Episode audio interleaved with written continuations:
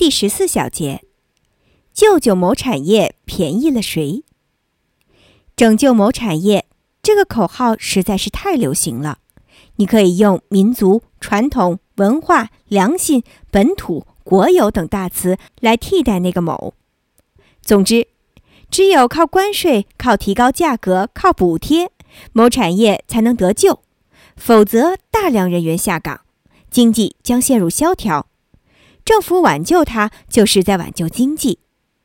为了拯救煤矿业，美国国会通过了股费法，勒令矿主必须以高于政府规定的价格出售煤炭。可不同煤炭的规模不同，条件不同，运输方式不同，面对客户不同，怎可能强制限价？结果是，为绕开这一法令限制，煤矿主们竟搞出三十五万种煤价。很多人说。自由放任的经济将使某种产业萎缩或消失，最终将拖垮整个经济。拯救某产业的一般办法分两类：其一，强调该产业已过度拥挤，政府应阻止新人加入；其二，政府应补贴某产业。第一种论调毫无道理。如果一个产业真的过度拥挤，明摆着要赔本儿，谁会哭着喊着想挤进去呢？犯法的事儿有人干，赔钱的事儿没人干，谁也没傻到这份儿上。相反，如果人为设定障碍，不允许新人进入，那么他们只好把钱投向回报率更低的产业中，则社会效率下降，人们生活水平也下降。这就等于是牺牲了 A、B、C 产业来帮助某产业。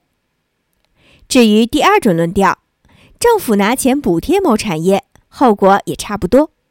不过是将收益转移到某产业，某产业获得了多少，纳税人就损失多少。